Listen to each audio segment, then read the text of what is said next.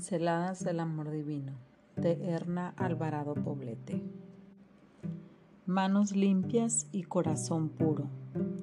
Y todo el que tiene esta esperanza en Él se purifica a sí mismo, de la misma manera que Jesucristo es puro. Primera de Juan 3:3. La impureza nos rodea por doquier parece ser el estado común del mundo en el que vivimos. La naturaleza misma es la receptora de toda la contaminación que ocasionamos nosotros, los seres humanos.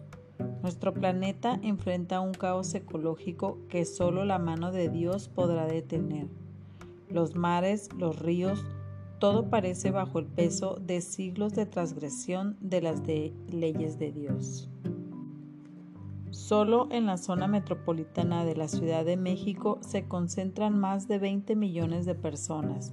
Circulan millones de automóviles todos los días y hay miles de fábricas, hospitales y hoteles que entre todos generan alrededor de 19 mil toneladas diarias de desechos.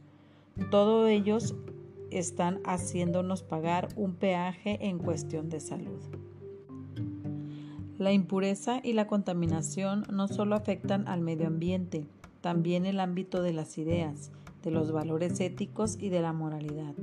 La pureza en términos de santidad, castidad, bondad, honradez y fidelidad se está extinguiendo ante nuestras miradas, para dar paso a la búsqueda del éxito, el poder, el dinero, la influencia o el placer, que tan a menudo llegan de la mano de pensamientos y actos impuros, y, lo que es todavía más grave, las instituciones encargadas de transmitir los valores, como el hogar, la iglesia o la escuela, están perdiendo fuerza e incluso están en peligro de desaparecer tal como las conocemos.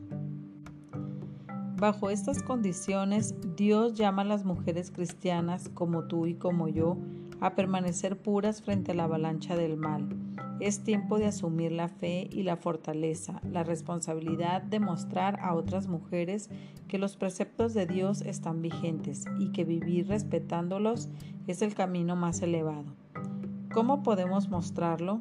Cultivando las actitudes correctas frente a lo impuro, cuidando las partes vulnerables de nuestra personalidad, porque vivimos en tiempo prestado por Dios para que nosotros puedan encontrar la salvación.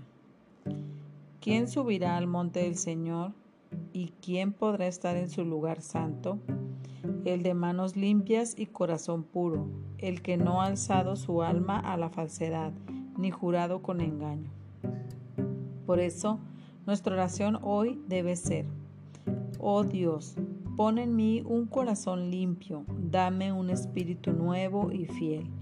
Purifícame con hisopo y quedaré limpio, lávame y quedaré más blanco que la nieve.